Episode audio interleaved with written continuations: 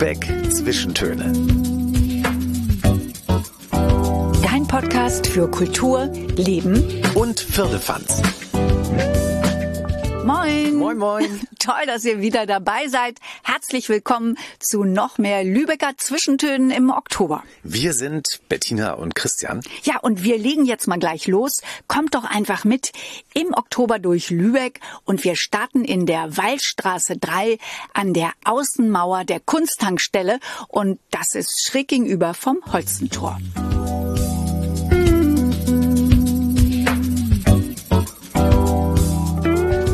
Wir haben uns in ein Kunstprojekt verliebt. Und zwar hat das mit einem ehemaligen Zigarettenautomaten zu tun. Ein Automat, der normalerweise schon längst stillgelegt und äh, quasi tot wäre, aber der zu neuem Leben erwacht ist oder erweckt worden ist, weil man jetzt, Bettina, was kann man da machen? Ja, man wirft vier Euro ein und dann bekommt man Kunst. Und wer sich da bestens mit auskennt, das ist Peter Fischer, der erste Vorsitzende von der Kunsttankstelle De facto Art. Hallo, Herr Fischer. Toll, dass Sie Zeit Hallo ihr beiden. Moin, moin. Schön, dass ihr hier seid, ja. Ja, wir freuen uns auch. Also, weil wir sind da nämlich neulich dran vorbeigegangen und haben gesagt, Mensch, das ist so eine tolle Idee. Also zunächst muss ich noch mal klarstellen, dieser wunderbare Kunstautomat, dieser altgediente ehemalige Zigarettenautomat gehört nicht zur Kunsttankstelle, sondern er ist, weil sich das so sinnfällig ergeben hat, direkt an unsere Außenwand angeschraubt und ist dort also das Ziel häufiger Begierden. Und wenn man dorthin geht und sagt, ich möchte was ziehen oder es gibt die ganze Familie, ganze Trauben, die stehen hier, dann können Sie nämlich eine Zigarettenschachtel großes Päckchen herausziehen und diesem Zi- Zigarettenschachtel großen Päckchen ist ein Kunstwerk. Können Sie ein, bitte eins beschreiben? Was für Kunstwerke bekommt man ich da? mal zwei. Ähm, ein Kunstwerk könnte beispielsweise ein kleines Aquarell sein. Ein winziges Aquarell, der Hafen von Lübeck beispielsweise. Angedeutete Schiffe, ein bisschen Wolken, diese typische norddeutsche Landschaft, wunderbar. Das findet man hier. Dann findet man aber auch von mir beispielsweise äh, einen kleinen Abschnitt von einem ähm, kleinen Stämmchen, eine Eibe. Eine Eibe ist ja so ein Nadelholz. Und wenn man davon eine Scheibe abschneidet und das blitzblank poliert, durchbohrt und ein Lederbändchen dran macht, ich schenke Ihnen hier gleich eins, Ach Mensch. Das ist ja super. dann können Sie nämlich sehen, was da alles drin sein kann. Und das Ja. kann man sich um den Hals hängen. Und das ist ja einmalig, weil es ein Naturprojekt, äh, Naturprodukt ist und das gibt's nur einmal auf der ganzen Welt. Ganz genau, so ist es ja. Herr Fischer, ganz vielen Dank. Die Frage ist jetzt, wer bekommt es? Ja, ich glaube ich. Das war Herr Fischer hat es mir gegeben und Ja, er ich hat dir nehme so zugezwinkert in dem Moment. Genau. Ja. Und ähm, man sieht hier wunderbar die Maserung der Eibe. Und was was sagt uns jetzt diese Maserung, Herr Fischer? Diese Maserung sagt uns, dass es zunächst mal zwei kleine Eibenstämme waren, die zusammengewachsen sind. Deswegen haben sie zwei Herzen. Und diese beiden Herzen sehen, wenn man sich das hinstellt und anguckt, wir sind hier gerade beim Thema Kunst. Die sehen fast aus wie eine Eule Ja. mit großen Augen. Und dann kann man sich diese Eule um den Hals hängen und ist genauso weise wie die Eule. das mache ich jetzt. Das mache ich jetzt mal. Ja, wunderbar. So. Und vor allem zwei Herzen, also das heißt ja, das ist sowieso eigentlich schon, das ist symbolisch natürlich auch ähm, für uns, für unsere wunderbare Zusammenarbeit hier, äh, passt es ja auch. Ne? Und ähm, Herr Fischer, machen Sie das dann, dass Sie einen Beipackzettel in die Schachtel legen? Ja. Ein Beipackzettel, der sagt, äh, wer hat es hergestellt, wie ist es hergestellt worden, was will man damit erreichen, außer dass man Freude erreichen möchte. Und das Ganze wird ähm, äh, unter, äh, äh, untersteht einem Unternehmen in Potsdam. Die bestücken diese Automaten in Deutschland und fahren mit einem alten Mercedes durch die Gegend, um sie immer wieder aufzufüllen. Und bei uns ist der Automat immer sehr schnell leer, nicht weil er kaputt ist, sondern weil er sehr heftig frequentiert wird. Wir haben auch Lübecker Künstler, die für dieses Projekt arbeiten. Und es kann durchaus sein, dass ich dann in der Schachtel, die ich aufmache, ähm, Kunst von einem Lübecker Künstler oder Künstlerin habe. Genau, das eine haben Sie gerade selber in der Hand. Das ist auch von einem Lübecker Künstler. Ja. Und ähm, äh, insofern gibt es also regionale Künstler, die hier direkt aus dem Raum Lübeck stammen und die ähm, äh, kleinen Automaten äh, oder die größeren Automaten mit den kleinen Schachteln mit bestücken. Dann gibt es aber auch überregionale, die der Potsdamer Unternehmer dann zusammenstellt. Ich könnte mir ja vorstellen, wer das jetzt gerade gehört hat und sagt jetzt, ich will auch so ein, ein Doppelherz oder eine Eibe, eine blank polierte. Das läuft aber so ein bisschen nach dem Zufallsprinzip. Ne? Man kann jetzt nicht eine bestimmte, also es steht ja nicht draußen dran, hier sind die polierten Eibenscheiben, sondern äh, es läuft, ist wie Überraschungseier kaufen so ein bisschen. Ne? Also Sie haben das genau treffend geschildert. Hier stehen manchmal Familien davor. Vater, Mutter und zwei Kinder. Und dann wird getippt, welche Schublade sollen wir ziehen? Papa, nimm die. Und dann zieht er eine Schublade Och, die sehen ja alle gleich aus. Und dann machen die auch. Und dann stehen die Kinder mit großen Augen da und wollen wissen, was könnte denn da drin sein. Ja, wird es vorsichtig ausgepackt und man weiß es wirklich nicht. Es ist totaler Zufall. Es könnte also ein, irgendein abstraktes Bild sein. Es könnte, wie gesagt, dieses Aquarell sein oder diese kleine Holzscheibe. Was auch immer. Muss man Kunst immer gleich verstehen? Also das ist ja auch die Frage, was ist Kunst überhaupt? Und muss man es gleich verstehen? Lässt man es vielleicht erstmal wirken? Und was sagt es mir? In dem Moment, in dem ich die Schachtel öffne und es rausnehme, das Kunstwerk, dann passiert ja auch schon eine Interaktion. Ja. Das ist richtig. Der ganze Vorgang ist letzten Endes ein wirklich fantastischer, wunderbarer, spielerischer, künstlerischer und künstlicher Vorgang. Man kommt auf einen Automaten, aus welchem Automaten kann man heute noch ohne Karte etwas rausziehen? Hier kann man es. Hier wirft man seine 4 Euro ein. Ein Euro kriegt unsere Kunsttankstelle davon. Dafür, dass der hier hängt. Und ansonsten ist es einfach ein fröhliches Spiel und man geht beglückt zu seinem Bus oder nach Hause und hat etwas mitgenommen was vielleicht eine tolle Erinnerung an die Hansestadt Lübeck ist. Und ein sehr haptisches Erlebnis. Wunderbar. Auf jeden Fall. Mensch, vielen Dank, dass ihr das macht. Und wir bedanken uns ganz herzlich für unsere Doppelherzen-Eule, die wir dann abwechselnd tragen werden. Trage ne, ich, ich trage sie jetzt schon um den Hals. Ja, bitteschön. Gerne. Kommen Sie gerne wieder. Ja, das macht Macht gerne weiter so. Ja, das machen wir. Wir bleiben jetzt hier noch mal ein bisschen stehen. Da kommen bestimmt noch der eine Ja, oder andere. Wir greifen hier nochmal so ein paar Kunstkäufer ab. Tolles Projekt. Ähm, ich war schon vorher in dieses Projekt verliebt. Jetzt, ähm, viel mehr. Jetzt noch viel mehr. Danke. Alles klar. Dankeschön und einen schönen Tag wünsche ich euch. Danke gleichfalls. Wenn ihr den Kunstautomaten sucht an der Kunsttankstelle, das ist welche Adresse, Bettina? Das ist die Wallstraße 3 bis 5, schräg gegenüber vom Holstentor. Ja, und äh, dieser Kunstautomat, das ist natürlich auch ein ganz anderes Erlebnis, als ins Museum zu gehen oder in eine Galerie. Diese Kunst ist 24 Stunden am Tag verfügbar und ich entscheide, wann ich sie kaufe. Und vor allen Dingen beinahe jeder kann sie sich leisten. Das ist doch auch toll. Ja, für 4 Euro, also keine Millionen Exponate oder mehrere tausend Euro teure Bilder oder Skulpturen, sondern für 4 Euro kann man hier Kunst erwerben. So, und jetzt kommt jemand, der 4 Euro in den Kunstautomaten wirft. Moment. Sie dürfen aussuchen. Ich darf aussuchen. Ja. Wer sind Sie denn überhaupt? Irgendwer. Ist Okay, egal. alles klar. Oh, darf ich pink? Ich Ja. finde ja pink sieht super aus. Also die dritte von links, ja? Ist leer. Okay. Dann nehmen wir äh, gelb. Gelb. Gelb ist gut. Gelb. Auch Gelb ist auch leer. Geld ist dran. Überwiegend Kunst. Ah, Hier funktioniert. Hat es Ja. hellblau genommen. Gut. Kleine Schachtel gezogen. Ja, bin ich gespannt, was da Ja, drin ist. ich auch. Super. Wie geht das dann auf hier mit der Schere? Wissen Sie was? Ich schenke Ihnen das. Was? Ja. Nein, ich mach's für Sie auf. Mensch, das war nett. Gibt's ja gar nicht. Oh, jetzt habe ich eine Kunstschachtel Jetzt hast du noch mehr. Kunst. Oh, das ist ja super. Du hast schon die Doppelherzeule. Die nette Frau hat mir eine Kunstschachtel geschenkt. sie hat sofort gesehen, dass du ein Herz für Kunst hast. Das finde ich ja super so. So. Und jetzt packe ich es aus. Und es ist eine kleine, es ist eine Ein Zeichnung, Es sieht aus wie aus einem Comic. Pop Art auf jeden Fall. Ja, es ist Pop Art und es ist ein so ein, ich finde fast so ein Manga-Motiv.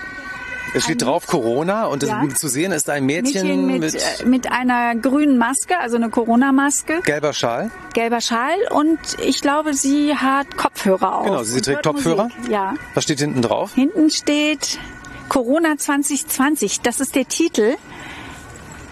Und da steht Bismarckstraße 35. Ja, das ist Markerart. Ich Ja. vermute mal, es ist mit einem Textmarker gemalt worden. Und aus der, ich glaube, der Künstler wohnt oder die Künstlerin wohnt in Aachen. Das steht nämlich die Postleitzahl von Aachen. Und das ist Nummer, was ist das? Nummer 20, ach nee, 2020 gemalt und die Nummer des Kunstwerks ist auf jeden Fall eine, 100R. eine sehr 14. kleine Auflage. Ja. Das ist ja toll. Wir freuen uns. Ich Mensch, toll. Sehr. Das ist so und jetzt Nicole Röhlen, illustrative Mixed Media Künstlerin aus Aachen. Ah, Nicole Röhlen ist die Künstlerin. Ja, das ist der Beipackzettel, genau. Das ist ja toll. So, und hier sind noch mehr kunstinteressierte Menschen, die 4 Euro in Kunst investieren wollen. Guten Tag. Guten Tag. Hi. Schön, dass Wo kommt ihr denn her? Nürnberg. Nürnberg, genau. Bayern. Nürnberg. Aus dem fernen Nürnberg. Jetzt wird das Geld reingeworfen.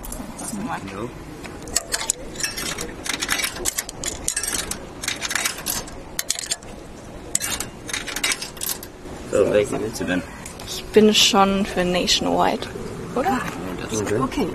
Man muss mal sehen, manche sind. Ziehen wahrscheinlich. Ja, genau. Manche, ah, es hat funktioniert. Weil manchmal sind die leer und dann geht das gar nicht auf. Aber das ging sofort auf. Genau, jetzt wird die kleine Schachtel rausgezogen. Blaue Schachtel. Aufgemacht. Oh Gott. Wie macht man das auf? Hier oben. Schon mal die erste Tücke.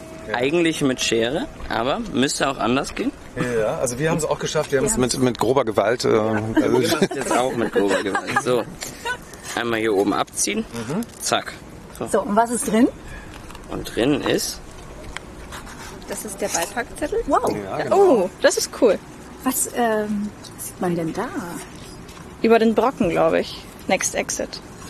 Genau. Und eine Katze ist auch noch zu sehen. Und eine Hexe. Und eine Hexe. Ja, also wir haben wieder eine kleine Zeichnung, wenn ich das richtig sehe, ne? Oder ist es eine Collage? Man weiß es nicht genau. Nee, das ist gemalt, glaube ich. Und ich glaube, es soll eigentlich ein Nachthimmel sein. Mit der Katze im Nachthimmel. Und eine kleine Hexe, genau. Die durch den Nachthimmel fliegt, genau. Und wo kommt es her? Wer hat's gemacht? Wer ist die Von Künstlerin? Michaela Koch. Was war das jetzt für eine Erfahrung für euch mit dem Kunstautomaten? Cool. Mal was Neues? Ja, spannend. Also ist ja schon spannend, wenn man da sieht, was da so rauskommt. Ähm, Ja, und vor allem für Touristen vielleicht auch. Also wenn man da was ziehen kann und dann halt auch was von hier hat und regional von einem Künstler. Ist cool, glaube ich. Ist ganz cool. So Street Art ist eh, genau hier um die Ecke sind ja auch ein paar Graffitis. Ja. Ist auch so ein Thema. Ich glaube, das ist, äh, moderne Kunst ist wichtig. Also genau. Und hier kann man sie einfach mitnehmen, so im Vorbeigehen. Viel Spaß mit der Kunst und eine schöne Zeit in Lübeck noch. Dankeschön. Und vielen Dank. Ja. Tschüss, tschüss. Tschüss.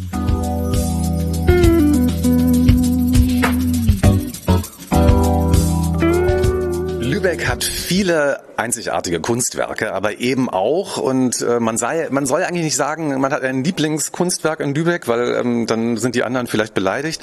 Aber wie ihr wisst, wenn ihr den Podcast schon öfter gehört habt, lieben wir besonders den Tintoretto in der St. Katharinenkirche. Und der soll jetzt noch schöner werden und äh, dazu gleich mehr, aber wir müssen natürlich erstmal für alle, die vielleicht nicht wissen, wer Tintoretto ist, Bettina, erklär mal. Gib uns einen kleinen Ja, so ein, Einblick. paar, so ein paar Stichworte. Äh, Jacopo Tintoretto, ein italienischer Maler, hat im 16. Jahrhundert gelebt, in Venedig geboren, auch in Venedig gestorben. Und das Geburtsjahr, man schätzt 1518, 1519. Gestorben ist er dann 1594. Gestorben weiß man, ges geboren schätzt man. Ja, und ähm, er war ein echter Malerstar. Seine Bilder sind dramatisch. Der Betrachter, wenn man davor steht, man fühlt sich sofort in den Bann gezogen. Und äh, er stammte aus kleinen Verhältnissen, das kann man auch sagen. Ein Star, der aus dem Nichts kam. Ja, weil sein Vater? Vater, sein Vater war Seidenfärber. Tintoretto, das Färberlein, also daher auch der Name. Und ähm, die meiste Zeit hat er in Venedig gewirkt. Da hängt auch sein Hauptwerk in der Scuola, äh, wie heißt die? Scuola Grande di San Rocco. Du Italiener. Wir waren, wir waren schon da. Ja. Wir waren schon da, genau. Das bestelle ich, das sage ich so lässig, wie ich einen Teller Spaghetti bestelle. Ja. Ja, gut, das machst du sehr, sehr schön. Und äh, ich bin immer sehr fasziniert von ihm und ähm, deswegen finde ich das so großartig, dass er hier jetzt hängt in Lübeck. Und so ganz klar ist ja nicht, wie der Tintoretto nach Lübeck kam. Ja, das Besondere ist, seine Bilder hängen ja im Pariser Louvre, in der National Gallery, äh, Gallery in London, eben ganz viel in Venedig. Aber dass es der große Unterschied ist, äh, na gut, in Venedig äh, hängen sie natürlich auch zu, seit seinen Lebzeiten, aber die anderen haben es alle gekauft. Und die Lübecker haben ihn auch irgendwann gekauft, aber auch zu Tintorettos Lebzeiten. Wie er nach Lübeck gekommen ist, ist immer noch nicht so ganz klar. Es gibt Theorien, aber wer uns das erklären kann, ist natürlich die Leiterin des St. Ann Museums, des Museums Holstentor und der Katharinenkirche, Frau Dr. Dagmar Teube, die jetzt hier mit uns steht. Welcher Theorie hängen Sie an? Also es ist nach wie vor ein ungelöstes Geheimnis. Auch ich kann das nicht lüften. Aber es gibt natürlich spannende Theorien. Und die haben damit zu tun, dass Lübeck ja äh, viele große Handelskaufleute hatte, auch noch im 16. Jahrhundert. Und es gibt die Theorie, dass die Kaufleute äh, Klaus de Hane und ähm, Thomas Gude. Äh, jetzt musste ich gerade mal kurz überlegen. Ähm, äh, die Stifter gewesen sind. Darauf ist man gekommen, weil dieses Werk äh, später gerahmt wurde. Es ist 1576 entstanden, wahrscheinlich als Altarbild. Und das ist natürlich schon eine große Herausforderung, denn ein katholisches Altarbild im evangelischen Lübeck, wie kann das gehen? Das war die große Frage. Und man hat einen Weg gefunden, wie die Lübecker natürlich immer einen Weg finden. Ich wollte gerade sagen, die sind sehr raffiniert, wenn es äh, um solche Wege geht. Es sind gewiefte Kaufleute gewesen. Sie haben dieses Altarbild, das die Erweckung des Lazarus zeigt, das ja die Vorausdeutung der Auferstehung Christi ist, kurzerhand als Epitaph, also als Totengedenktafel umgedeutet. Und äh, sie haben einen großen Rahmen drumherum gemacht mit vielen anderen ähm, illusionistischen Skulpturen und kleinen Details, die auf die äh, Erlösung hinweisen. Und damit haben sie auf einmal aus dem Altarbild ein Epitaph gemacht. Und damit hat es hier einen wunderbaren Platz gefunden, 1578 in der Katharinenkirche. Und wenn man sich hier einmal umschaut, dann findet man jede Menge Epitaphien, also Totengedenkbilder, äh, denn die Katharinenkirche ist eine ganz berühmte Grablege gewesen. Also wenn ich das richtig verstanden habe, ist es ja so, dass die Familie Hane, von der wir gerade gesprochen haben, ein Familienwappen eben im Rahmen hat und äh, Familie Hane hatte eben eine Verbindung nach Venedig. Die Familie Danna, wie sie da hieß, und der äh, einer dieser Dannas war eben der Vorsteher der, wie wir eben schon gesagt haben, Scuola Grande di San Rocco. Das ist so schön ausgesprochen. Und deswegen vermutet man, dass eventuell so diese Connection da irgendwie stattgefunden haben könnte. So. Ja, also er war ja praktisch, kann man ja sagen, dann der Chef von Tintoretto. Im, Einer der Chefs. Ja, aber in Bezug eben auf die Scuola Grande. Ein Boss von Tintoretto. Ja, und vielleicht hat er gesagt, du, mal doch mal für Lübeck. So könnte es gewesen sein. Wie kriegt man so ein großes Bild überhaupt nach Lübeck, frage ich mich gerade, wenn ich sie hängen sehe. Aber Frau Dr. Teube, äh, es gibt eine ganz einfache Lösung dafür. Ja, es handelt sich ja um ein Leinwandbild und das wurde natürlich gerollt transportiert. Also da war es natürlich wesentlich einfacher und die Frau Renn hat äh, bei ihren Reinigungs- und Konservierungsarbeiten schon äh, deutliche Spuren davon auch noch wiedergefunden, dass es tatsächlich so gekommen ist. Jetzt wurde hier gerade Sarah Renn eingeführt. Ähm, die ist nämlich aus dem schönen Euskirchen zu uns nach Lübeck gekommen weil wir haben es ja am Anfang gesagt, der Tintoretto wird noch schöner. Oder er wird nicht noch schöner, er wird so schön, wie er einmal war, weil jeder, der ein Bild zu Hause hängen hat, weiß, es ja, schmutzig werden. Im Laufe der Jahrhunderte. Sarah, toll, dass du da bist und dass du jetzt Zeit hast. Du bist ja gerade dabei, das Bild zu reinigen. Es ist eingekleidet, aber man kann es noch sehen. Sarah, wie, wie ist das, ein Tintoretto zu reinigen? Bist du sehr aufgeregt? Ähm, ja, also ich bin froh, die Möglichkeit zu haben, den Tintoretto so nah betrachten zu dürfen und dann ihn auch bearbeiten zu dürfen. Das ist sehr schön. Ähm, ich freue mich über die Möglichkeit, aber ich versuche meine Nervosität ein bisschen im Rahmen zu halten, weil sonst kann ich die Arbeit nicht so gut ausführen. Ich habe dir ähm, so ein bisschen zugeguckt, als du auf dem Gerüst warst und ähm, da habe ich gesehen, dass du, ähm, das sieht fast aus wie so kleine Ohrenstäbchen, so ein bisschen größer. Damit reinigst du. Hast du die selber gebastelt oder sind es Ohrenstäbchen? Ja, also jede Restauratorin, jeder Restaurator wird wissen, wovon du sprichst. Äh, wir drehen unsere Wattestäbchen tatsächlich immer selber, weil wie die Größe, die Dicke, die Watte, das passen wir alles immer der jeweiligen Maßnahme und dem jeweiligen Objekt an. Und deshalb hast du das richtig beobachtet. Also ich drehe die Wattestäbchen selbst, ja, genau. Aber nur mit dem Wattestäbchen geht das ja wahrscheinlich nicht. Ne? Muss man noch irgendwas anderes benutzen? Ganz genau. Also es handelt sich jetzt ja um eine reine Konservierung, also es ist keine Restaurierung. Es ist wirklich ein Substanzerhalt ähm, des Gemäldes und ähm, gestern haben wir eine Festigung der Substanz durchgeführt und heute steht dann die Oberflächenreinigung an. Es wurde zuerst trocken gereinigt äh, und jetzt wird es feucht gereinigt. Das mache ich mit einem Tensit, mit einem säurefreien Tensit, einfach um den Schmutz auch gut zu emulgieren und dann wird es mit einem destillierten Wasser nochmal nachgereinigt. Und ja, also es ist die Festigung und die trockene und die feuchte Oberflächenreinigung. Das sind die Arbeitsschritte. Und als äh, Betrachter sehe ich dann hinterher einen Unterschied? Da das Gemälde jetzt extrem verschmutzt ist, sieht man schon einen Unterschied. Also die Farben sind wieder etwas brillanter, wir haben ein bisschen mehr Tiefenlicht, mm, aber es ist jetzt nicht der extreme Vorher-Nachher-Effekt, das muss ich zugeben. Ähm, es ist einfach wichtig, dass das Bild jetzt so keinen Schaden mehr erfährt. Dafür ist jetzt die Maßnahme da. Und wenn man das Bild noch schöner haben möchte, wie du es vorhin sagtest, angelehnt an, seine, an sein entstehungszeitliches ähm, Bild, würde eine Restaurierungsmaßnahme anstehen. Das wäre dann aber relativ umfangreich. Hast du schon irgendwas entdeckt? Also was man vorher vielleicht gar nicht wusste, wovon du dann bist du runtergegangen von deinem Gerüst und hast gesagt, Frau Dr. Teube, also das muss ich Ihnen jetzt aber mal erzählen. Das habe ich mich noch nicht getraut. jetzt, ist, jetzt ist der Moment. Nein. Also man, man, man sieht dem Gemälde schon an, dass es sehr oft bearbeitet wurde, sehr oft restauriert wurde. Es wurde alleine achtmal in den vergangenen Jahrhunderten überarbeitet und das sieht man dem Gemälde auch an. Und auch wie Frau Teube vorhin sagte, es gibt ein ganz ähm, charakteristisches Krakelé. Das sind so Sprünge in der Malerei. Die sind rund, die sind auch horizontal und vertikal. Und daran kann man sehen, dass das Bild tatsächlich gerollt wurde, mehrfach. Und dass es wahrscheinlich auch äh, als Rolle hier äh, ankam und so dann hier vor Ort wahrscheinlich aufgespannt wurde.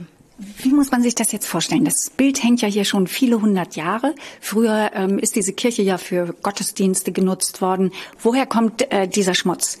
Sind das jetzt Kerzen, die an waren, ähnliches? Ganz genau. Also das ist auf jeden Fall Ruß. Das merkt man daran, weil es so eine relativ dunkle und auch ein bisschen fette Schicht ist. Das ist ganz typisch für Kerzenruß. Das hast du richtig erkannt. Es ist aber auch Staub. Es ist sehr viel Putzstaub. Also man merkt, dass hier der Putz auch so ein bisschen kreidet und ähm, da hat Frau Teube einen Einwand. Nein, ich wollte sagen, die Kirche ist ja in den letzten fünf Jahren sehr umfangreich saniert worden. Und da war sehr viel Staubentwicklung und Schmutzentwicklung.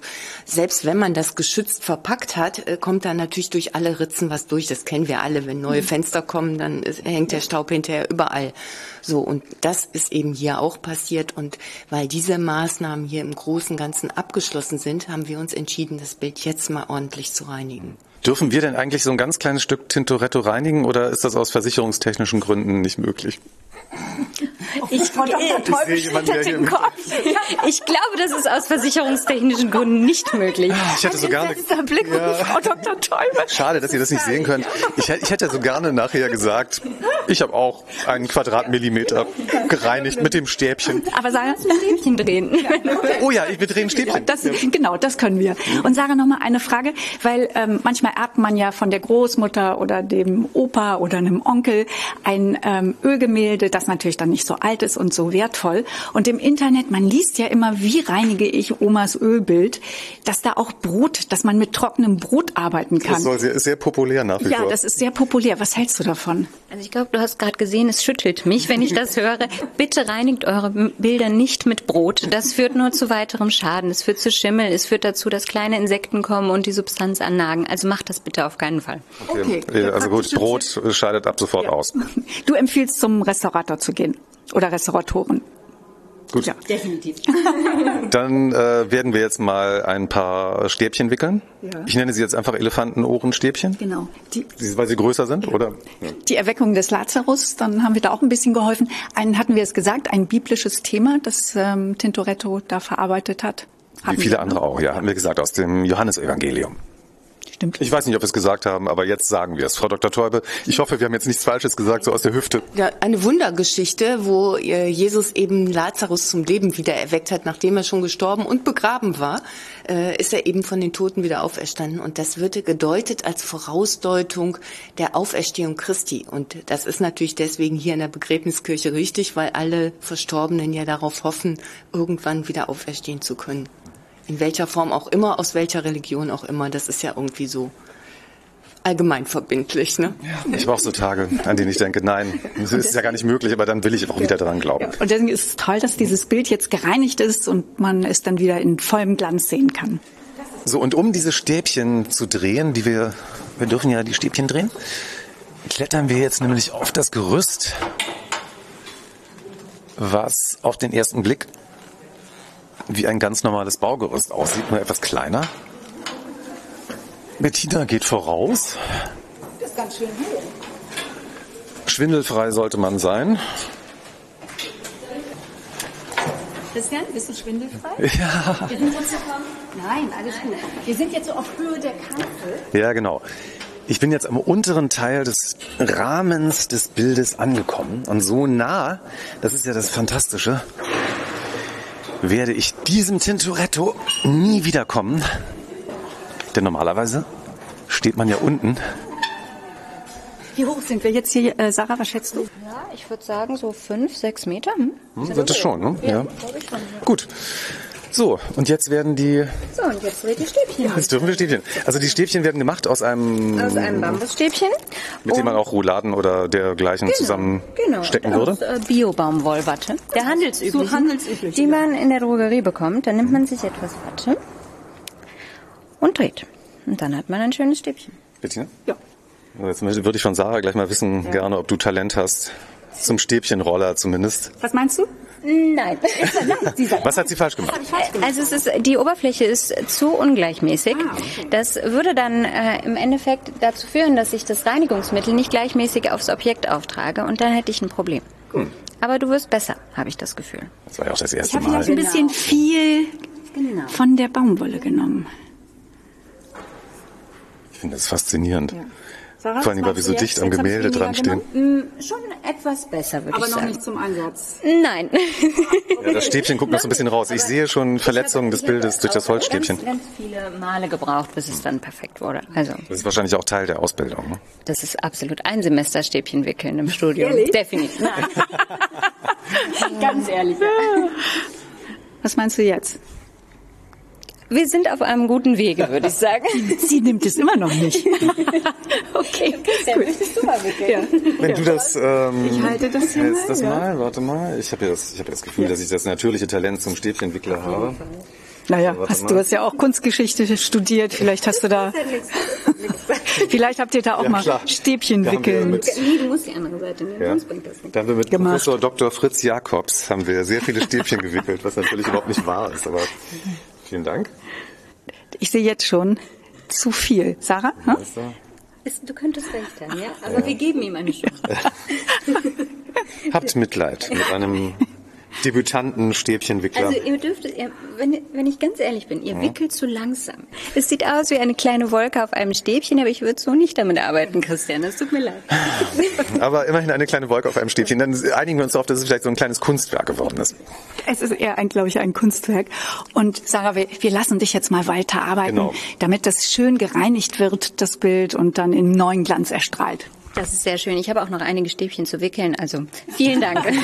Jetzt klettern wir die sechs Meter mal nach, nach unten. Das ist ja fast so ein bisschen wie Bergsteigen hier auf die Zugspitze. Sarah, ich wünsche dir noch viel Erfolg, ähm, weil wir freuen uns sehr, dass du den Tintoretto reinigst und ähm, es macht Spaß, oder? Es macht total viel Spaß, vor allen Dingen auch mit euch. Vielen Dank. Frau Dr. Teube, Sie sehen auch sehr glücklich aus in diesem Moment. Ja, ich kann mich den Worten von Frau Renn nur anschließen. Mir macht es auch sehr viel Spaß. Vielen Dank. Schön. Danke und uns natürlich auch. Klasse, dass Sie Zeit hatten.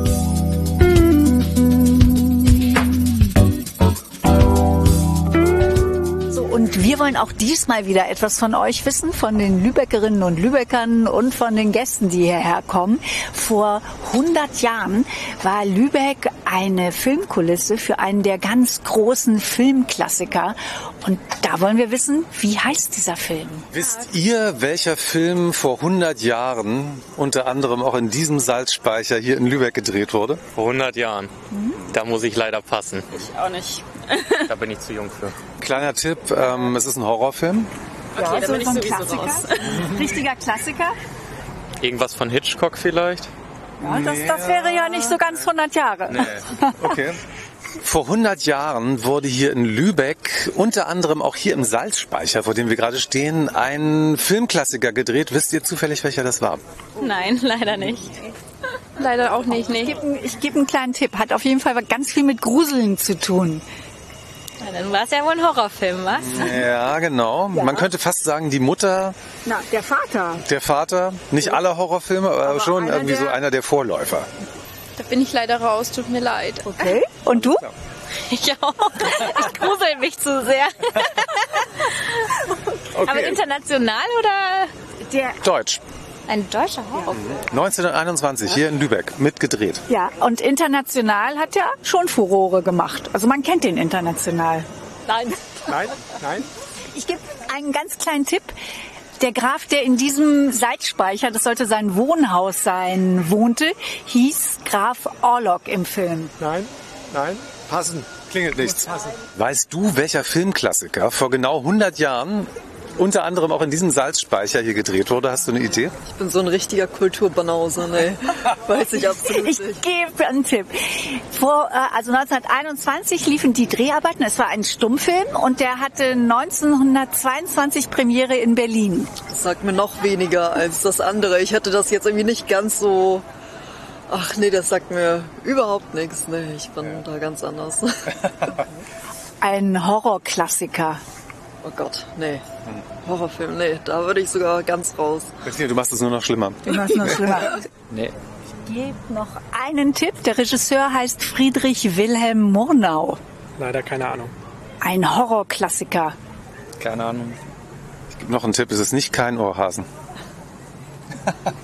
Guten Tag. Hallo. Wissen Sie vielleicht, welcher Stummfilmklassiker vor genau 100 Jahren unter anderem im Salzspeicher gedreht wurde? Ein Stummfilmklassiker. Wer hat denn mitgespielt? Ich verrate mal den Regisseur. Friedrich Wilhelm Murnau. Deutscher Film? Ja. Ja. Deutscher Filmklassiker. Und äh, es ist ein Horrorfilm. So viel können wir auch verraten. Horrorfilm. Er fängt mit N an. Nosferatu. Ja. Ja, fantastisch. Sinfonie des Grauens. Genau. Ah, den wusste ich, den Titel wusste ich nicht. Aber No, ja, Nosferatu, er heißt Nosferatu Sinfo- Sinfonie des Grauens und wurde 1921 tatsächlich unter anderem auch in Lübeck gedreht. Toll. So, super. Wir sind nicht von hier. Ja, sonst macht ja hätten, nichts. hätten wir das gewusst. ne? Klar, logisch. Wir haben es gelöst. Und in diesem Haus, also im, im Salzspeicher drüben, äh, wohnte der sogenannte Graf Orlok, ähm, also der die Dracula-Figur eigentlich, ja, also Nosferatu. Sieht ja auch unheimlich aus, ne? je, näher, je länger man guckt. Ne? Ideal eigentlich, ne? Die Kulisse. Der wurde hier gedreht. Unter anderem, ja. Also wir haben jetzt keine Stadttour mitgemacht. So ein bisschen Geschichte haben Sie gerade jetzt erfahren. Wir haben nicht vergessen. Eine, eine Mini-Stadtführung. Dürfen wir fragen, von wo Sie sind? Wir sind von der Rhön. Bad Ja, Kissingen, Bad Kissingen. Wir wünschen Ihnen noch eine wunderschöne Zeit in Lübeck. Dankeschön. Dankeschön. Danke. Danke Ihnen Gute auch. Zeit für Sie. Ja, Dankeschön. Da haben wir doch noch jemanden gefunden, zu guter Letzt, der es wusste, aber du hast auch ziemlich viele Hinweise gegeben. Ne? So viele Hinweise gegeben. Anfangsbuchstabe N, aber Ja. trotzdem, ich Ehemaliger Salzspeicher. ja. Wo wurde noch gedreht? Außer im ehemaligen Salzspeicher, in der Lübecker Altstadt, in der Deppenau zum Beispiel. Ja, dann Egidienkirchhof. Und Israelsdorfer Eiche, das war ein Naturdenkmal am Gottmunder Weg im Lübecker Stadtteil Israelsdorf. Warum wurde hier überhaupt in Lübeck gedreht? Also es ist ja eine Dracula-Geschichte. Es war inspiriert von Bram Stokers Dracula, eine Geschichte, die ja eigentlich in London spielt. Aber die damalige Filmproduktion hatte die Rechte an Bram Stokers Dracula nicht gekauft und deswegen verlegte man die Handlung einfach in die fiktive norddeutsche Stadt Wisborg. Genau. Und es wurde ja auch nicht nur in Lübeck gedreht, sondern auch noch in anderen Städten Norddeutschlands, zum Beispiel in Wismar, in Rostock, in Lauenburg, auf Sylt, ja, und dann in den Karpaten. Ja, natürlich. Wenn man einen Dracula-Film macht, muss man zumindest einmal in die Karpaten. Und interessanterweise war dieser Film, der ja heute ein Filmklassiker ist, Max Schreck spielte übrigens den Graf Orlok, der also nachts dann zu Nosferatu Da war wurde. der Name Programm. Es war ein großer Misserfolg. Also finanziell auf jeden Fall hat er nicht das Geld eingespielt. Die Produktionsgesellschaft, die ging dann irgendwann auch pleite. Weil die UFA sich weigerte, den Film in ihren Kinos zu spielen. Genau, die UFA hatte damals jede Menge Filmtheater und deswegen lief der Film Nosferatu nur in ganz wenigen Kinos in Deutschland und konnte dann auch nicht so viel Geld einspielen. Wir hören jetzt auf jeden Fall, es ist ja ein Stummfilm, wir würden jetzt gerne noch einen kleinen Ausschnitt daraus spielen, aber wir hören in die Filmmusik. Ja, die hören wir uns noch mal an.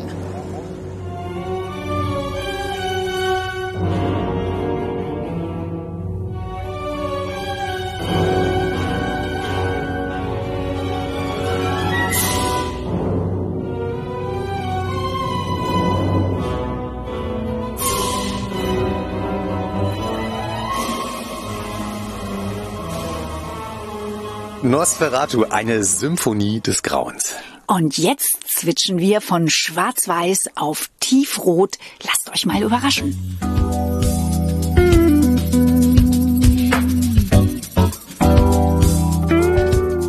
Erinnert euch, in der September-Episode haben wir über Tradition zum Essen gesprochen, Lapskaus in der Schiffergesellschaft. Und diesmal in dieser Folge, in der Oktoberfolge, geht es um, Bettina? Ja, da geht es um Tradition zum Trinken, um den berühmten Rotspon. Lübecker Rotspon und wir stehen jetzt hier in der Rademacher Straße 2, wo der Rotspon abgefüllt wird und es riecht schon nach Rotspon, also wenn man tief einatmet, ist schon so ein bisschen beschwipst schon fast, ein, ein wenig. Ich finde auch ein bisschen Holzgeruch ist dabei. Ja.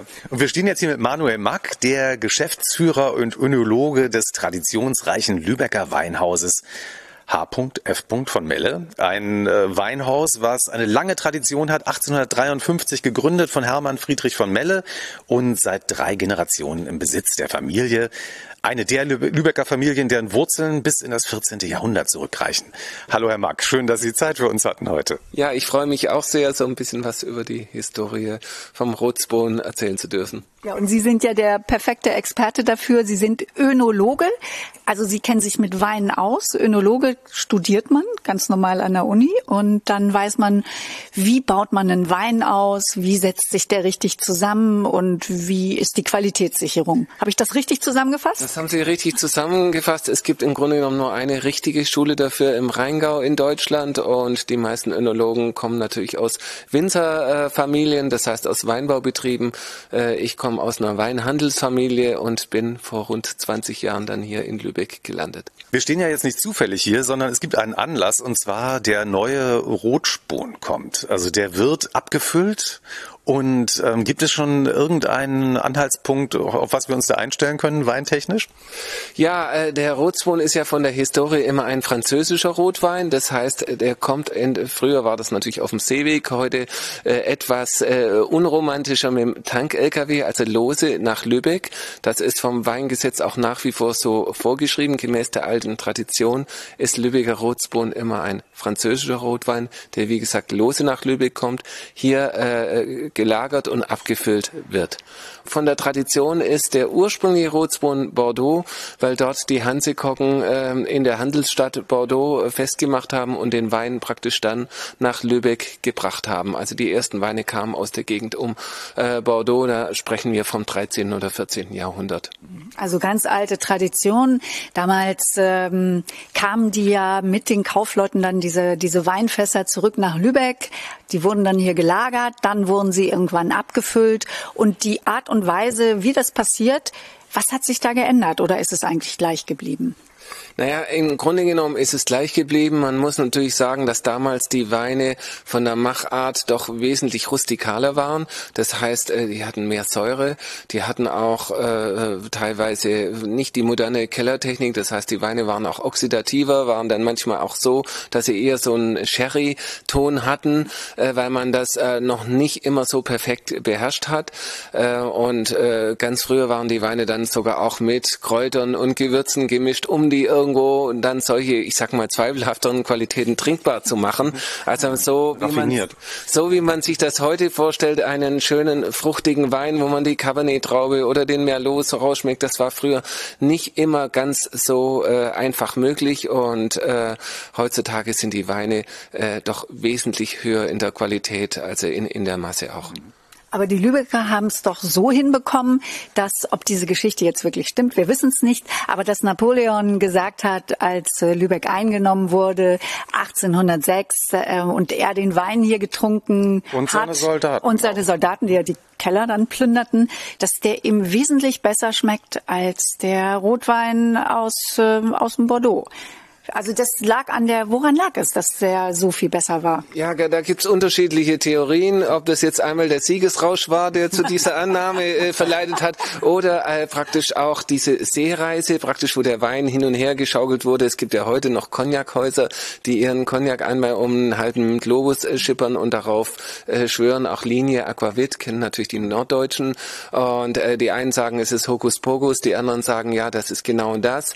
Äh, also Fakt war, dass die Lübeck Lübecker Kaufleute sehr geschickt waren, weil sie haben den Wein, den Rotwein, sehr jung eingekauft. Und wer äh, sich mit Rotwein auseinandersetzt, weiß, dass Lagerung dem Rotwein, wenn es eine bessere Qualität ist, sehr gut tut, gerade auch in den Holzfässern.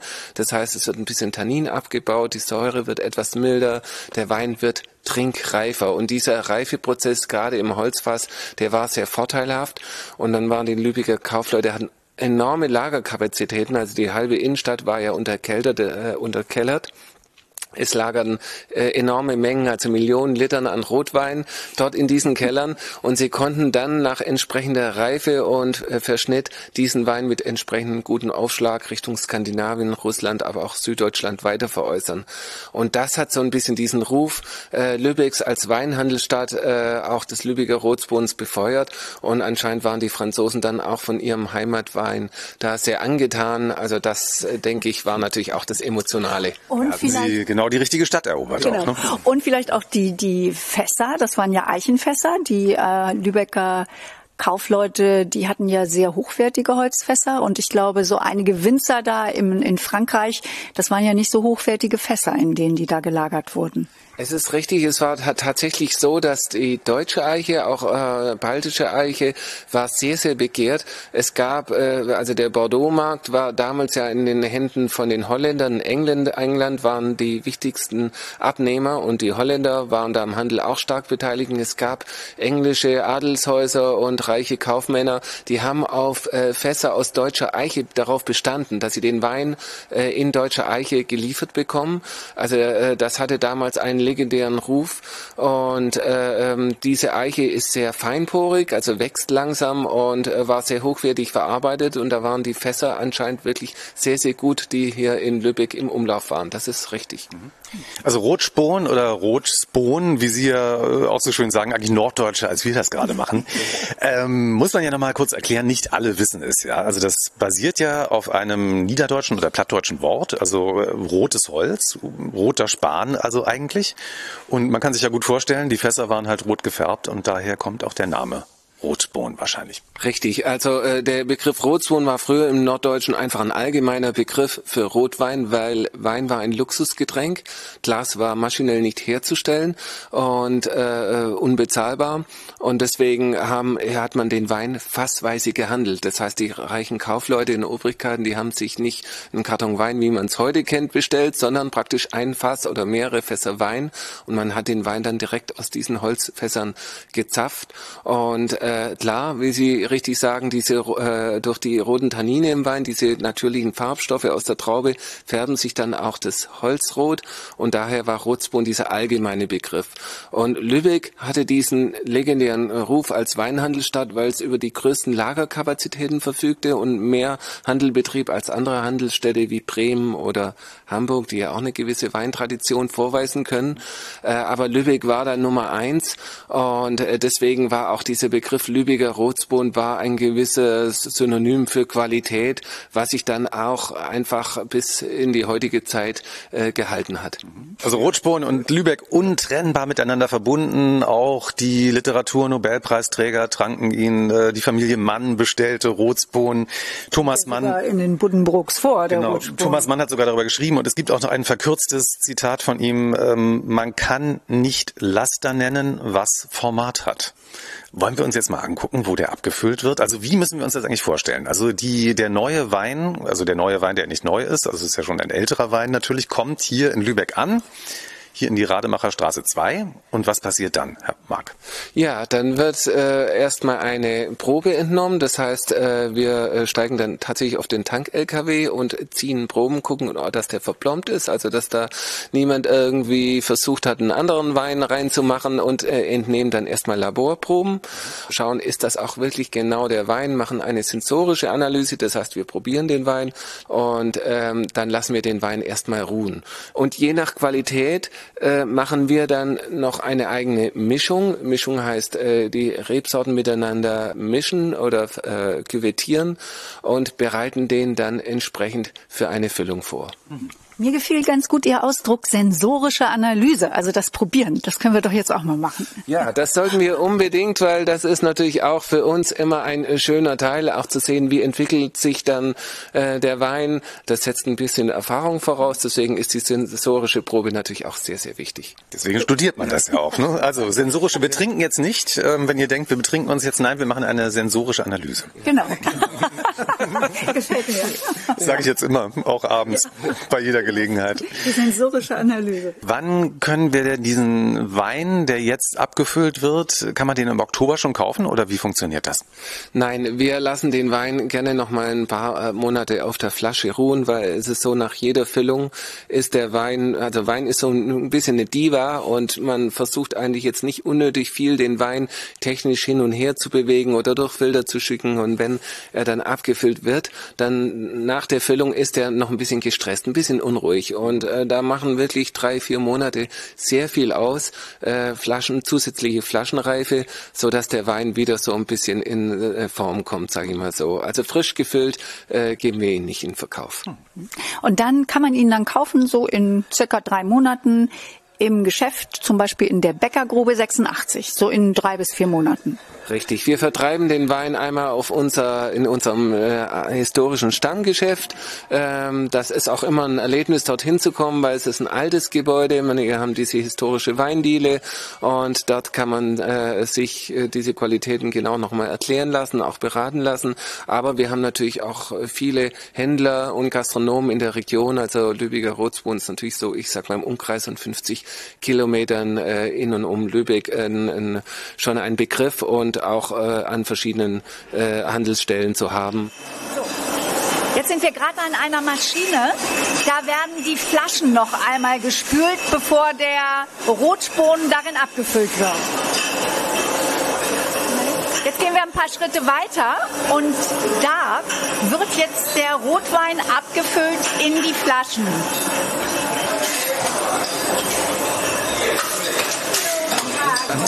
Also Sie hören jetzt sehr schön äh, äh, diesen Sound von der Kapselmaschine. Da werden die Kapseln eingeführt, beziehungsweise auch von der Korkmaschine. Hier wird jetzt ein Naturkorken reingepresst.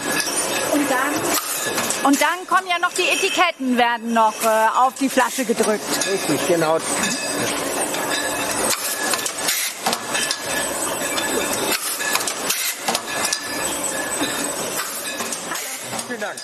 Herr Mark, eine Frage habe ich jetzt noch.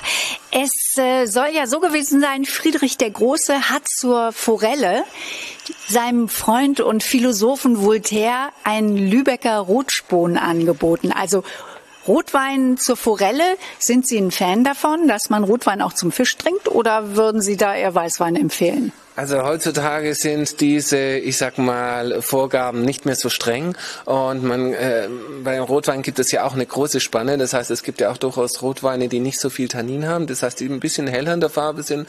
Und wenn man einen eher hellfarbigen Rotwein hat, das heißt ein Rotspon aus Südfrankreich, äh, der nicht so viel Tannin hat, oder einen Pinot Noir, äh, einen Burgunder, einen französischen, dann kann man den durchaus auch zur Forelle trinken. Bei Bordeaux würde ich es nicht machen, weil Bordeaux ist immer ein kräftiger, tief dunkler Rotwein und der beißt sich, diese, dieser kräftige Geschmack beißt sich dann eher mit dem feinen Fischgeschmack. Also da würde ich dann ein, ein was Fleischiges, also Wild oder, oder einen Braten oder einen Pute oder sowas würde ich da bevorzugen. Okay, Rotspon und Scholle haben wir gestrichen. Also das geht nicht. So, und jetzt kommt der große Moment.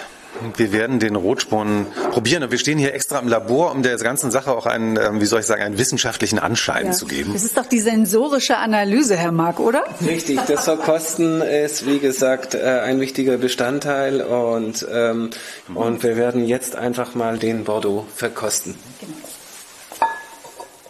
Das hört sich schon mal sehr gut an. Schöner, ein schöner Plop.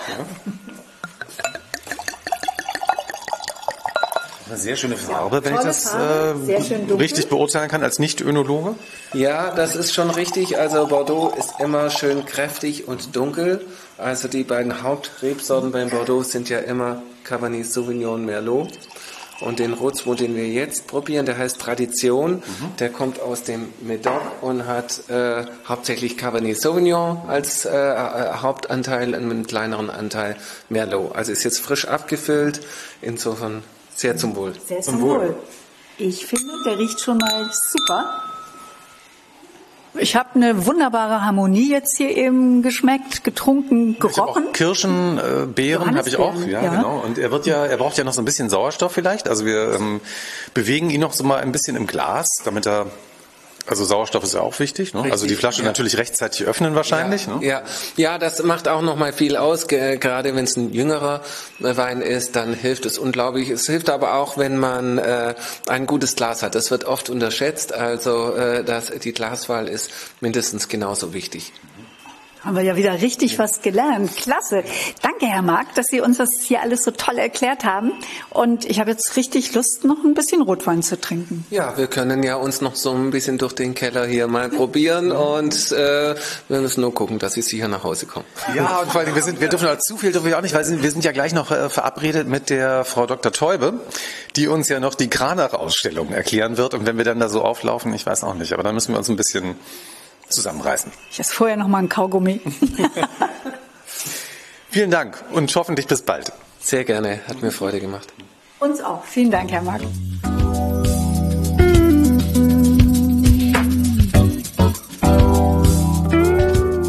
Und wir haben in diesem Monat einen Gast, den wir so toll fanden, dass wir ihn einfach nochmal eingeladen haben. Frau Dr. Dagmar Teube, hallo. Hallo, das ist denn. Diesmal in Ihrer Funktion als Leiterin des Museums St. Ann und Kuratorin einer großen Ausstellung, die im Oktober ihre Türen öffnet, und zwar am 24.10. Und sie heißt Die heißt Kranach, Kämmer, Lübeck, Meistermaler zwischen Renaissance und Reformation. Ja, und es geht vor allen Dingen um Hans Kemmer. Es geht natürlich auch um Kranach, aber es geht auch um Hans Kemmer, ein Malerstar, ein Lübecker, der so ein bisschen in Vergessenheit geraten ist. Naja, eigentlich ist es ja so, dass äh, Kranach der Malerstar ist, den ja auch alle kennen, die sich für diese Epoche interessieren. Und Hans Kemmer ist so ein bisschen der Hidden Star, also der Vergessene. Wir wollen ihn hier gerade wieder entdecken in der Ausstellung, Frau Dr. Teubel. Ist doch so, oder? Ja, wir sagen immer Hidden Champion und Superstar. Das kommt der Sache schon ziemlich nahe, denn Kranach ist natürlich jemand, der schon in seiner Zeit hochgelobt und berühmt war. Es gab zahlreiche Ausstellungen inzwischen, Publikationen. Wir kennen über 2000 Werke von ihm, die erhalten sind. Das hat natürlich seine Gründe. Er hatte eine Riesenwerkstatt als einer der ersten. Und Kemmer dagegen mit 29 Werken ist ja vergleichsweise äh, mit einem kleinen Oeuvre vertreten. Äh, trotzdem war er hier in Lübeck der wichtigste Maler der Reformation. Und Sie haben gesagt, es geht einmal um den Superstar äh, Lukas Kranach und es geht um den Hidden Champion Hans Kemmer. Aber es geht auch um eine ganz besonders spannende Zeit, nämlich die Umbruchzeit vom Mittelalter in die Neuzeit, in die Renaissance, in den Humanismus. Und das sind alles so Schlagworte, worunter man sich vielleicht gar nicht so viel vorstellen kann. Aber da fing es eigentlich an, dass der Mensch selbstbestimmt wurde und sich aus dem, ähm, aus dem Korsett des, Eng des Glaubens und der, der Macht der Kirche gelöst hat und äh, sich sozusagen auf eigene selbstständige Füße gestellt hat. Etwas, was wir bis heute spüren. Wir reden ja heute viel von Paradigmenwechsel und dass kein Stein auf dem anderen bleibt, aber das damals, das war wirklich ein Paradigmenwechsel für die Menschen, die damals lebten. Unbedingt. Äh, dazu kam natürlich, dass kurze Zeit vorher, 1450, der Buchdruck erfunden wurde. Das heißt, zum ersten Mal konnte Wissen in leichter Form äh, sehr viel äh, breiter verstreut werden. Wie das Internet beinahe heute eigentlich. Ne? Also Genau, ganz genau. Und dann haben wir ja natürlich noch einen anderen großen Champion in dieser Zeit, Martin Luther. Darum geht es ja auch, dass äh, hier die Reformation eine ganz wichtige Rolle gespielt hat. Ähm, und nicht nur in, im alltäglichen Leben der Menschen, sondern auch in der Kunst. Und das alles kann man hier wirklich nachverfolgen und auf Spurensuche gehen.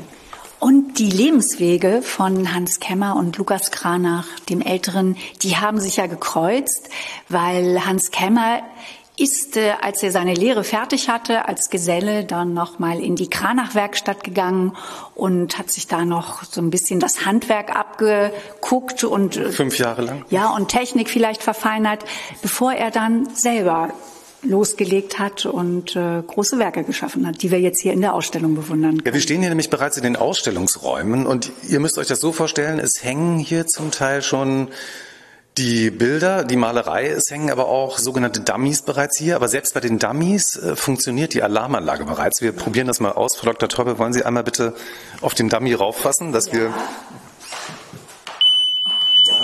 Sehr gut gesichert. Ja, genau, also, ne? Wir erschrecken uns regelmäßig. Mir ist heute schon das Luxmeter aus der Hand gefallen vor lauter Schrecken. ja. Es ist ja auch insofern eine ganz einzigartige Ausstellung, weil wir noch nie so viel Kämmer in einer Ausstellung gesehen haben bisher. Genau, das ist ja überhaupt die allererste Ausstellung zu diesem äh, Meistermaler der Reformation hier in Lübeck. Er hat am 2. August 1461 war er gestorben. Das heißt, er hatte seinen 460. Todestag. Und das ist die allererste Ausstellung, die wir dem wichtigsten Reformationsmaler hier in Lübeck widmen. Und das ist natürlich kein Wunder, dass den noch keiner kennt. Es gibt so gut wie keine Literatur dazu. Ähm, ja, die Bilder, die waren bisher eher unbeachtet, zum Teil in einem schlechten Zustand, so stark übermalt, dass man die wahre Meisterschaft auch gar nicht so richtig erkennen konnte und weit, weltweit verstreut. Also wir haben einige Werke dabei, die werden zum ersten Mal überhaupt in der Öffentlichkeit gezeigt. Darunter ein schönes Porträt von einem Ratsherrn aus den USA, das extra aus Los Angeles gekommen ist.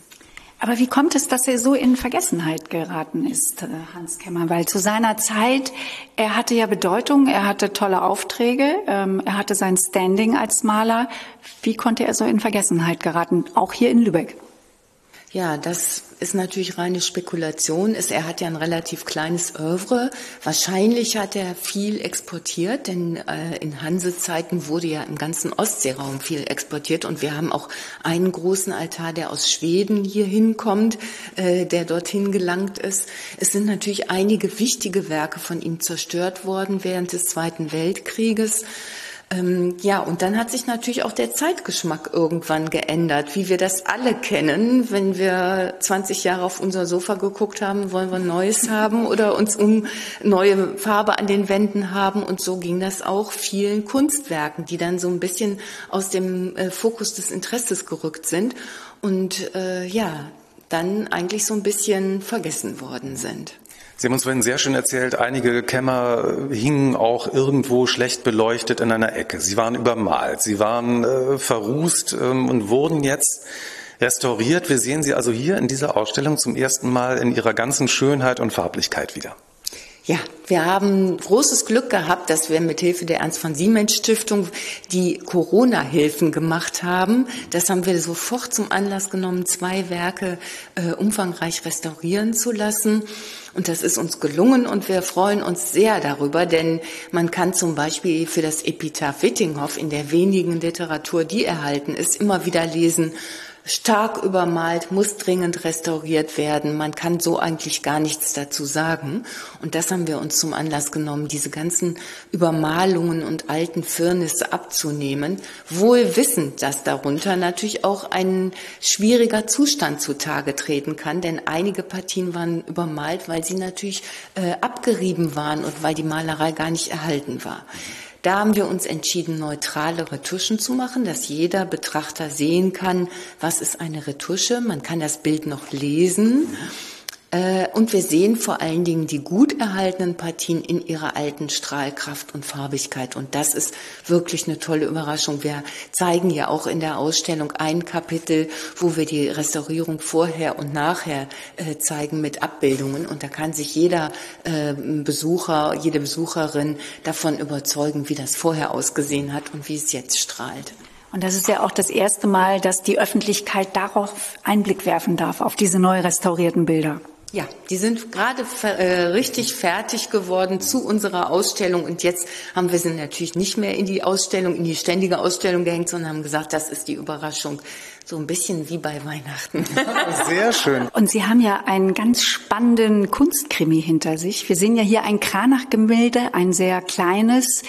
Ähm, Das zeigt Martin Luther, das Sie auf dem Kunstmarkt erworben haben. Frau Dr. Teubel, das ist eine sehr spannende Geschichte. Wie sind Sie überhaupt darauf aufmerksam geworden, dass es dieses Gemälde gibt und wie ist es in dieses Museum St. angekommen?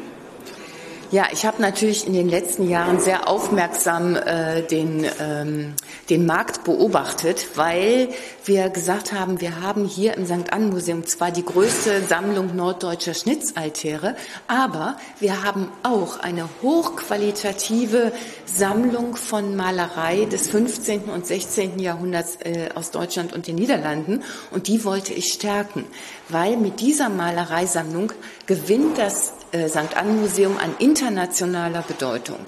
Wir hatten einen Nachlass, das war natürlich super. Ich hatte Geld in der Tasche sozusagen und konnte damit äh, nach Maastricht gehen. Das ist die international größte Messe für alte Kunst.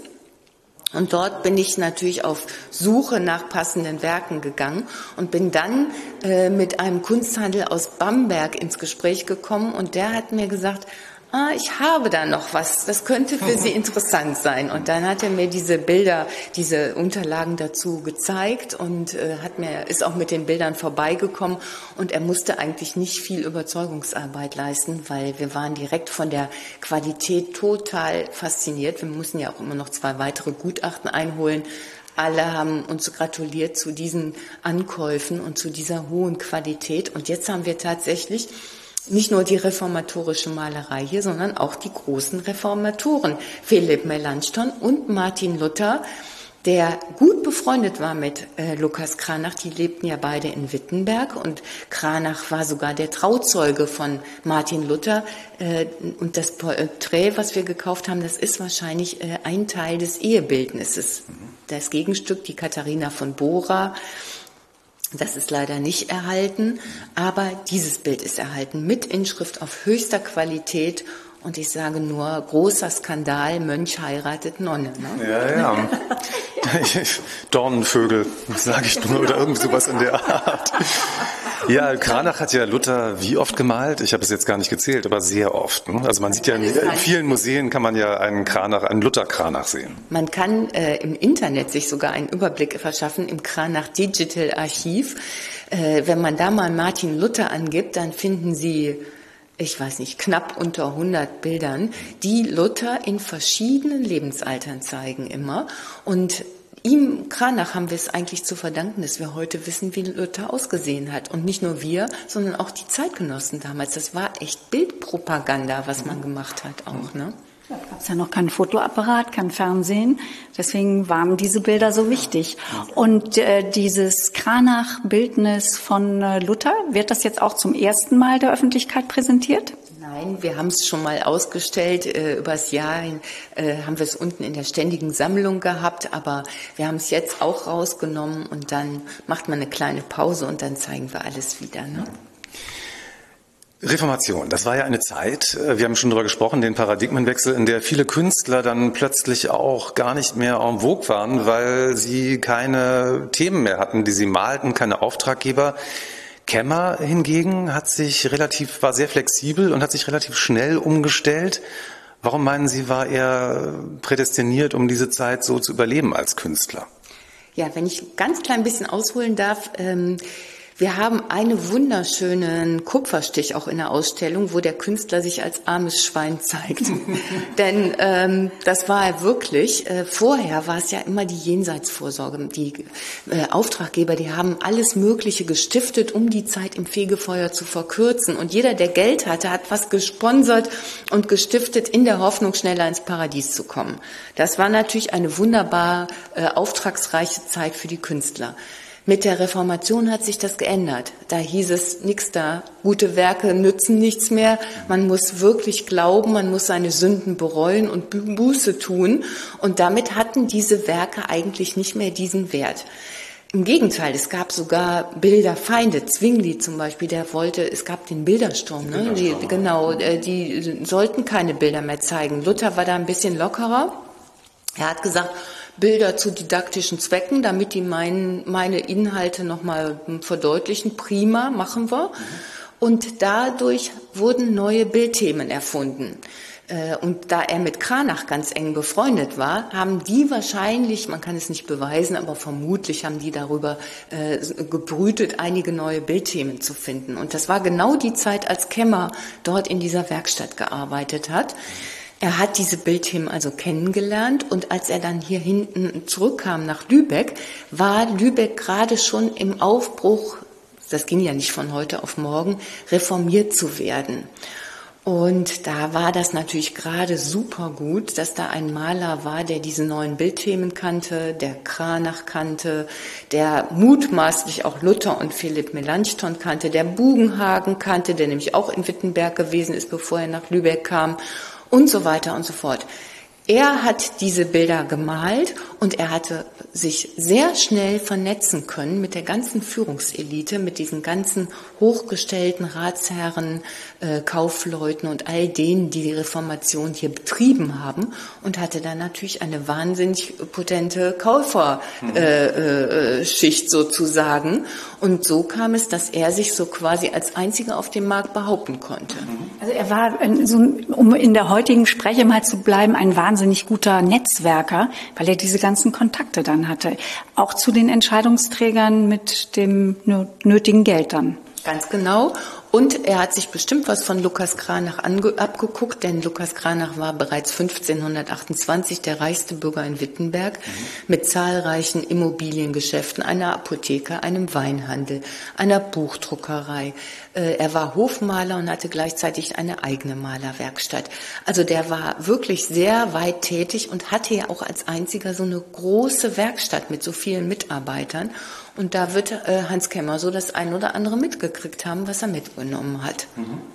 Also eigentlich war er seiner Zeit ja voraus. Er war extrem innovativ, wenn man das so runterbrechen möchte. Zumindest war er am Puls der Zeit. Mhm. Er, er wusste, wie man das monetarisiert auch. Ja. Genau, genau. Eine hochspannende Ausstellung, die uns hier erwartet.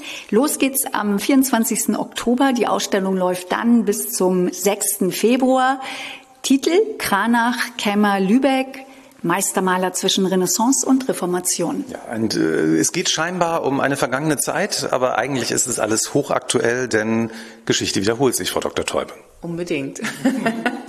Danke, dass Sie nochmal Zeit für uns hatten. Wir wollten uns ja gerade das Bild aus Los Angeles nochmal angucken, weil das fand ich ja gerade ganz spannend, aber da hängt im Moment nur noch ein Zettel. Ne? Ja, wir können mal in die äh, Restaurierung runtergehen, dann können wir es mal gucken. Wenn Sie oh ja, das würde ich gerne sehen. Ja, in die Restaurierung. Fantastisch. Da waren wir noch nie.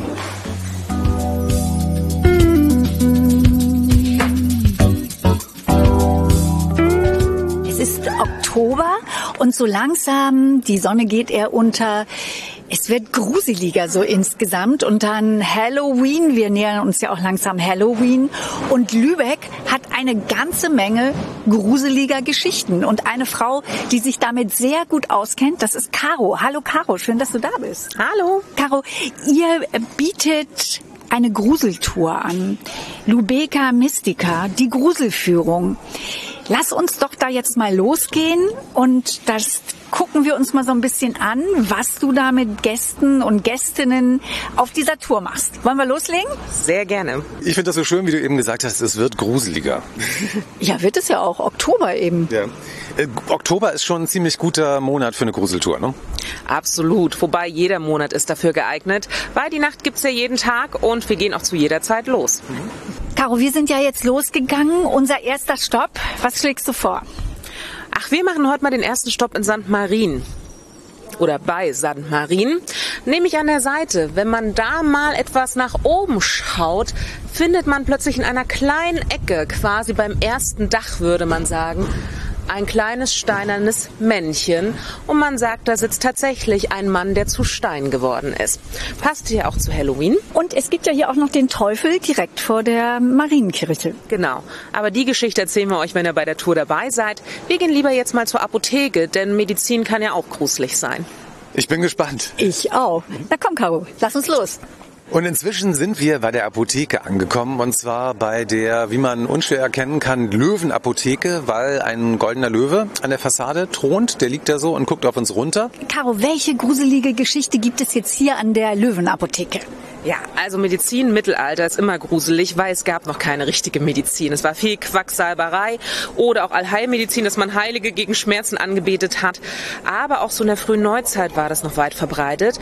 Ja, und hier in Lübeck hatte man zum Beispiel eine Apothekermumie, aus der man auch Medizin machen konnte. Wann war das ungefähr? Also die Apothekermumie ist für 1651 datiert, nachgewiesen und allgemein in Deutschland war es damals schon ein bisschen so bekannt, quasi Mumienmedizin zu machen. Aus altägyptischen Mumien, also 16. bis 17. Jahrhundert, kann man das in vielen Teilen Deutschlands finden.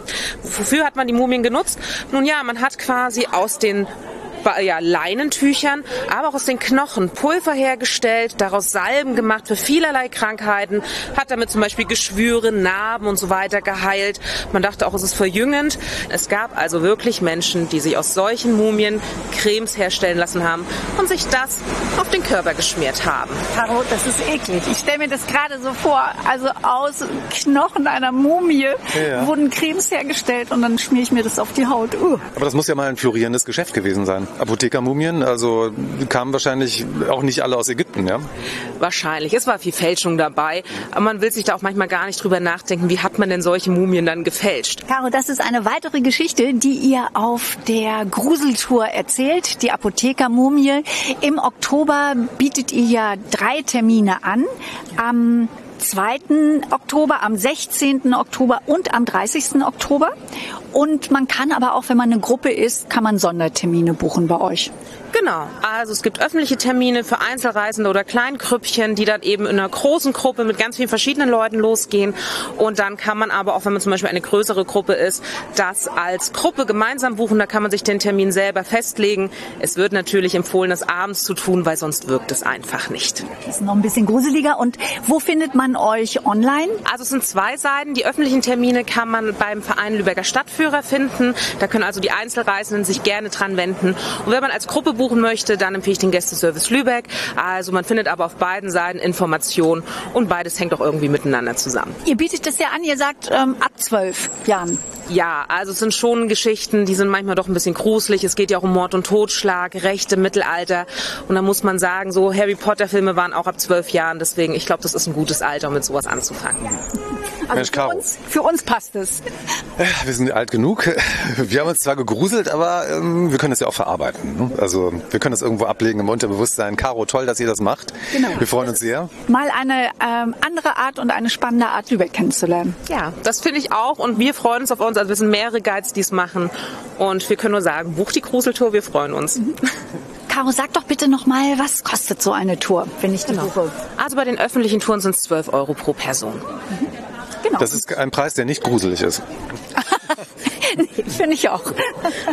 Prima, Caro. Vielen Dank. Wir wollen auch die ganze Tour noch mal irgendwann erleben, ne? Genau, alle Geschichten. Sehr gerne.